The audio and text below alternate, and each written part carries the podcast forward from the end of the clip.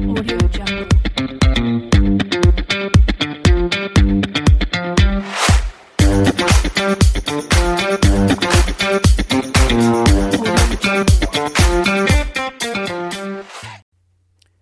tal amigas y amigos del podcast de ventas B2B?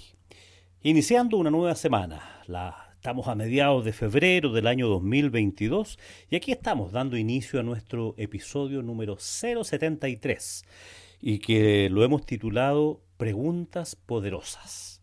¿De qué se trata hacer preguntas? Pareciera una obviedad.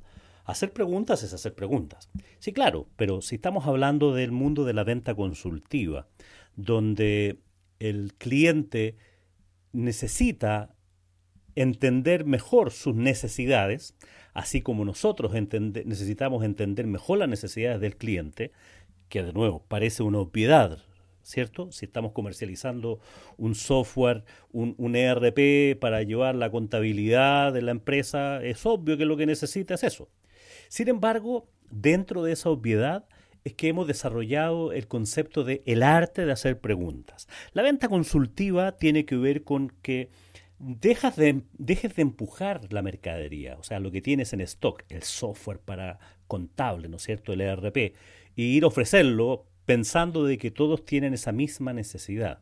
Y la verdad las cosas de lo que se trata la venta consultiva es que aprendamos a hacer preguntas de tal manera de que nos permita indagar realmente en cuáles son esas necesidades del cliente y que le ayudarán al mismo cliente a comprender de mejor manera cuáles son esas necesidades. De nuevo, parece una obviedad, pero en el mundo de las conversaciones, en el mundo de las ventas, esto, esto aparece como una, un eje central. El hacer un buen diagnóstico, el hacer preguntas, el interesarse genuinamente por el otro, el indagar respecto de las necesidades, de los dolores, de los problemas, nos harán probablemente cerrar muchas más ventas de las que hacemos si es que no escuchamos y si es que no hacemos preguntas, aunque parezcan obvias. Obvias para el que está metido en el tema, digamos, pero los que nos dedicamos a la consultoría tenemos ese permiso para hacer esas preguntas aunque sean obvias. Y nosotros como somos vendedores consultivos, vendedores consultores, tenemos que ser expertos en hacer preguntas y hacer preguntas poderosas. Y cuando hablo de preguntas poderosas, tiene que ver con aquellas preguntas que realmente te conduzcan a escarbar allí donde el cliente tampoco ha escarbado, probablemente. O si es así, por lo menos enterarte de ese tema. Y hoy día vamos a hablar de dos preguntas que se repiten a menudo. ¿Por qué? ¿Y para qué? La pregunta ¿por qué? la tenemos, ¿no es cierto?, desde que éramos niños, ¿no es cierto?, cuando teníamos curiosidad y preguntábamos ¿y por qué? ¿y por qué? ¿y por qué? Y hasta a veces nuestros padres eh, eh, lo extendíamos tan nivel de preguntas que hacía que algunos se exasperaran por, por una obviedad, digamos, porque lo más probable es que no tuviera la respuesta o no se hubiera preguntado eso antes. ¿Por qué? También nos permite indagar respecto de los orígenes de los problemas, de entender eh, cuál es el mejor diagnóstico para la situación actual. Son las preguntas que te hace el médico cuando vas a una consulta. ¿Por qué te pasa eso? Que en el fondo intentando hacer un relevamiento de la información con los datos que tú dispones. Y si no te has fijado, la pregunta por qué en algunos casos puede ser eh, inconducente porque hace que las personas miren hacia atrás.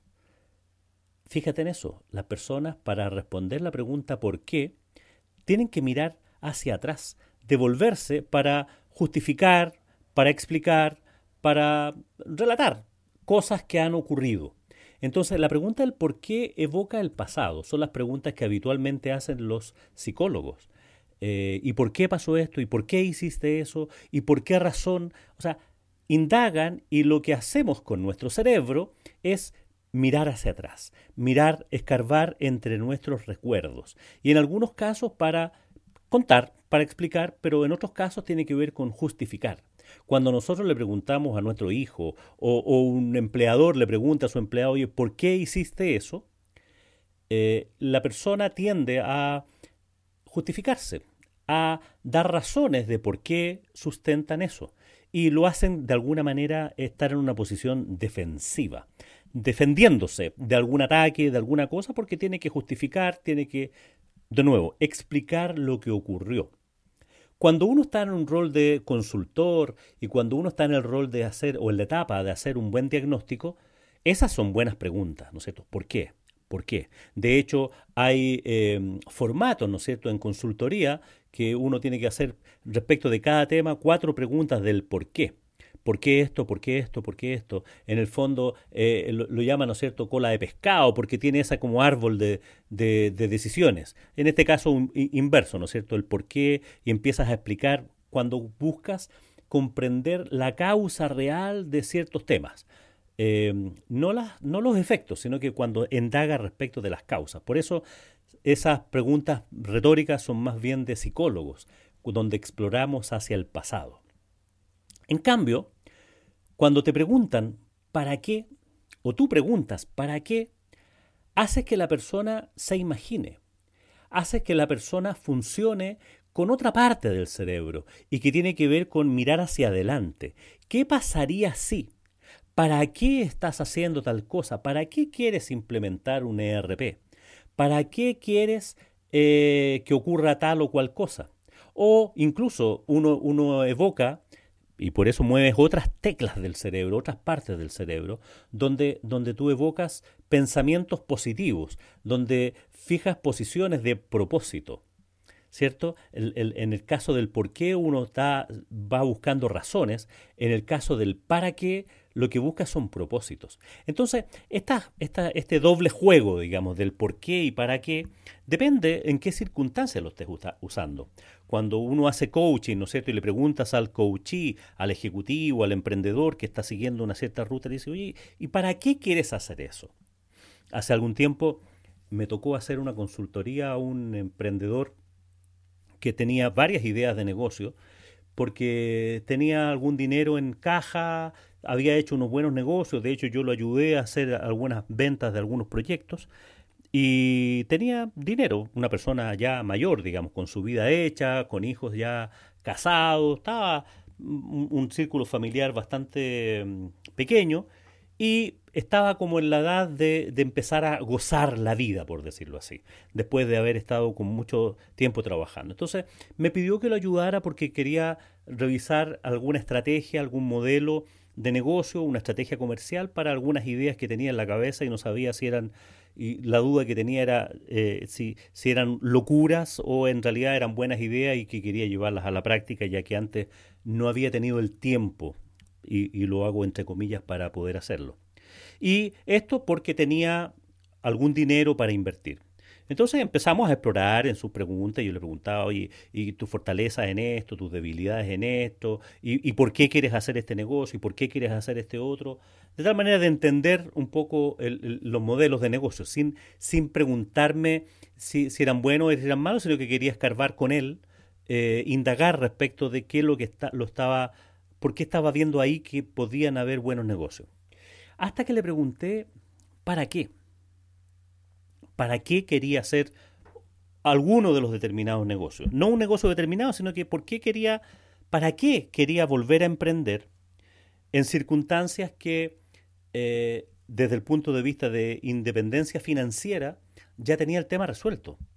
O sea, eh, eh, eh, habíamos conversado anteriormente y me, había contado, ¿no es cierto?, que había trabajado toda su vida y, y la típica, ¿no es cierto?, de, la, de nuestra generación que partimos desde muy pequeños trabajando y, y, haciendo vida, creando tu seguridad financiera, trabajando, haciendo negocio o como ejecutivo, como empleado, porque y siempre estás preguntándote no, no el para qué, digamos, sino que pensando muy en el corto plazo con la necesidad de generar dinero para solventar tus deudas, para dar un buen pasar a la familia, para, para no sé, la educación de los hijos, para la compra de la casa. Entonces, siempre estás mirando en cómo generas dinero para eh, subsistir, para sobrevivir, para llevar una, una, una, mejor vida. Hasta que llega a este caso y en esta persona eh, y, le hice una pregunta respecto del propósito. No del propósito de, ningún negocio en particular, sino que respecto de él mismo. ¿Para qué? Porque si lo que estaba buscando era la seguridad financiera, el tener algo de qué sobrevivir, eh, para, para sobrevivir, para tener ingresos, Claro, le hice ver que con, lo, con el dinero que tenía, con lo que había logrado capitalizar y que lo tenía en efectivo en el banco, o sea, no, no lo tenía, lo, lo tenía en su cuenta corriente. Y que si lo ponía a una tasa de interés la más baja del mercado, la verdad las cosas que con el 0,5%, si, retiraba de ese capital el 0,5% mensual, tenía mucho más dinero del que había tenido antes y le permitía un súper buen pasar. O sea, ese para qué, esa necesidad de generar dinero eh, ya no estaba. Porque él no había sacado la cuenta. Porque él me decía, oye, yo no, yo no me veo yéndole a tirar migas a, la, a las palomas a la plaza. O sea, no me veo sin hacer nada porque lo que he hecho toda mi vida es hacer muchas cosas. Claro, pero lo que has hecho siempre ha tenido que ver con el propósito de generar un bienestar familiar, de generar ingresos, etcétera, etcétera. La vida nuestra, ¿no es cierto?, de, de, muchos de, de, nosotros, o de la mayoría de nosotros que nacimos y, tuvimos que ir haciendo mérito en esta meritocracia para ir generando estos ingresos. Entonces, a la persona se le, se le bajó el piso, se le salió el piso el, donde tenía sustentada todas sus ideas de negocio, que por cierto, algunas eran buenas, otras no tan buenas, ni tan creativas ni, ni, poco creativas, pero cuando empezamos nos metimos en otro tema. Nos metimos en el tema del para qué, para él, qué significado tenía eso. Y en realidad, eh, y, después en esa conversación, en esta consultoría que le estaba haciendo a él, que, me estaba pidiendo ayuda, hicimos su Ikigai. ¿Te acuerdas del Ikigai? Esta cosa de, ¿no es cierto?, las cuatro preguntas básicas, digamos. ¿Qué necesita el mundo? ¿Qué necesita tu mundo? para qué soy bueno, qué es lo que realmente me apasiona y si hay alguien que está dispuesto a pagarme por eso. En el fondo, cuando uno confluye en esas cuatro preguntas, la verdad las cosas es que las mejores ideas que él tenía no producían dinero. Porque quería dedicarse a viajar, quería... O sea, cuando yo le pregunté qué era lo que realmente quería hacer, él me dijo algo sencillo. Me gustaría comprarme una motorhome, irme a dar vueltas, a conocer Chile u otro lugar donde, donde, poder, donde poder quedarme la noche sin, sin temas de tiempo, sin... ¿Y por qué no haces eso? Es que no me veo porque me siento irresponsable. Claro, eh, había como un sentimiento de culpa en esto.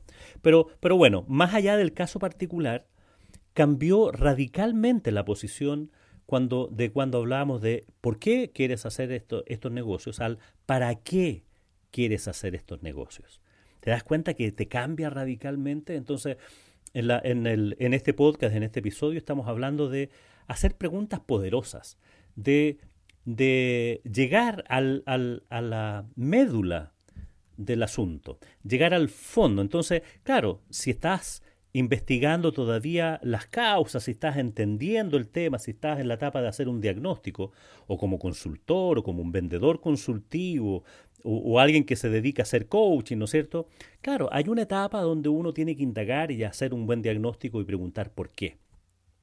Pero cuando realmente quieres mover a la otra persona, cuando la quieres motivar, cuando la quieres generar estos impactos que se producen en su cerebro por imaginarse el futuro, por, por incorporar pensamientos que antes no ha tenido. Fíjate, en eso.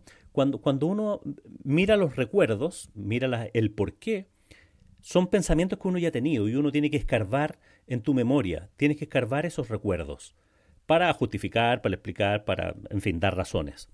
En cambio, cuando te tienes que imaginar el para qué, cuando ves la meta de tu negocio adelante, ¿no es cierto? La deja futuro, cuando esta cosa de, querer, no sé, adelgazar, querer hacer unas dietas para, para tener una mejor salud y, te ves en el futuro así con, de mejor forma, de mejor facha, con mejor, más ánimo, claramente vas incorporando pensamientos que antes no tenías, porque ya no están en tus recuerdos, sino que tienes que crear. Entonces, el para qué te genera creación de pensamientos, de visiones, de visualizaciones. Entonces, te cambia la parte del cerebro que estás ocupando. Eso es lo que quiero que veas. Entonces, cuando tú estás teniendo una entrevista con un cliente y estás en la fase, ¿no es cierto?, de indagar necesidades, además de hacer estas preguntas abiertas, ¿no es cierto?, cuándo, por qué, para qué, eh, etcétera, etcétera, eh, que, hacen que la persona hable y converse y te cuente de su negocio, de sus necesidades, de lo que le pasa, de lo que no le pasa, más que hacer preguntas cerradas, ¿no es cierto?, que son conducentes a un sí y un no.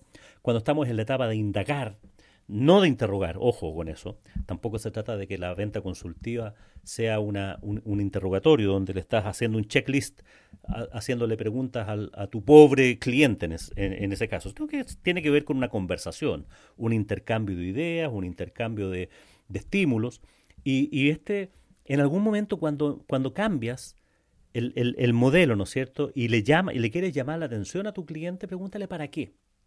¿Para qué quieres ese equipamiento? ¿Para qué estás haciendo esa inversión? ¿Para qué quieres esta maquinaria? ¿Para qué quieres este servicio? ¿Cómo, ¿Qué es lo que estás buscando? En ese momento, probablemente el cliente va a cerrar sus ojos y se va a imaginar en el futuro. Entonces, tú dile, imagínate a futuro qué ocurriría si hicieras esto con la oferta que nosotros te estamos dando. ¿Qué sucedería si resolvieras este dolor, este problema con lo que nosotros te estamos proponiendo? ¿Qué pasaría si? Entonces, ¿te acuerdas del spin selling? Que, tiene que ver con hacer preguntas, ¿no es cierto?, de la, de la situación, de, de, la, de los problemas, del interés, del interés. O sea, ¿cuánto interés tiene? Cuando llegas a ese punto, tú puedes escarbar haciendo estas preguntas de ¿para qué? Te aseguro, te aseguro que te puede cambiar el esquema. Te va a cambiar totalmente y vas a tener una persona, en este caso estamos hablando de un cliente, de un potencial cliente, que va a estar mucho más cercano a ti, porque te va a confidenciar ciertas cosas, ciertos deseos, cosa que la gente no anda por la vida diciendo, sino que en general la gente anda explicando los por qué y, no le cuenta a cualquiera el para qué. Entonces puedes pasar a otra escala de la conversación si es que tú te empiezas a conversar con otros en el para qué. Y eso lo puedes llevar al, ámbito personal, también al ámbito profesional, a todos los ámbitos de la vida y tener conversaciones bastante más persuasivas, bastante más atractivas para otros cuando tú preguntas para qué. En el fondo es qué te mueve, por qué te mueve, por qué quieres hacer eso, para qué quieres hacer eso. Entonces, realmente eh, despiertas otro, otras cosas. Vuelvo ahora a contarte respecto de este cliente que le estaba haciendo la consultoría y cuando le pregunté para qué quería hacer esos negocios, si ya tenía independencia financiera, la verdad las cosas que le cambió la cara y le cambió la vida y me dijo, sabes que me saqué un peso de encima enorme porque me, me, me, voy a dar los gustos que no me he dado antes, porque me doy cuenta en una matemática muy simple que sin hacer mucho, sin hacer nada en estricto rigor en este caso, podía tener un buen pasar, una buena vida, no, es, no ser multimillonario ni mucho menos, pero sí ya tenía su independencia financiera, su autonomía financiera. Y podía dedicar su tiempo, su tiempo libre, a crear, a hacer otras cosas, pero no con el ánimo de generar riqueza, que probablemente también la iba a crear. Pero cuando no es eso lo que te mueve, la verdad las cosas que te sacas un peso enorme de encima. Cuando se vio él pensando en recorrer en su motorhome eh, y, de hecho está cotizando precios hoy día, está, está en esa, digamos, pensando en dónde va a ir a pescar la siguiente vez, eh, le cambió la vida. Y todo solamente porque cambié las preguntas de ¿por qué? del ¿para qué? Úsalo, úsalo en tu vida profesional, úsalo en tu vida laboral, aquellos que se dedican a la consultoría, los que se dedican a hacer coaching y a aquellos que se dedican a las ventas. Cuando hablamos de venta consultiva, hablamos de hacer preguntas y preguntas poderosas, preguntas que remezcan al otro. No es solamente un inventario de sí o no, sino más bien preguntas de, de propósito. ¿Para qué quieres hacer tal o cual cosa? ¿Para qué quieres hacer tal o cual inversión? Bien, amigas y amigos, estamos llegando hacia hasta el término de nuestro podcast, de nuestro episodio número 073, que hemos titulado Preguntas Poderosas y espero que te sirva en tu, en tu vida profesional. Así es que nos estamos despidiendo. Muchas gracias una vez más por, por estar hasta aquí. Y me despido como siempre, deseándote que tengas un muy buen día, que tengas una muy buena semana y por supuesto que tengas muy buenas ventas. Audio Jungle.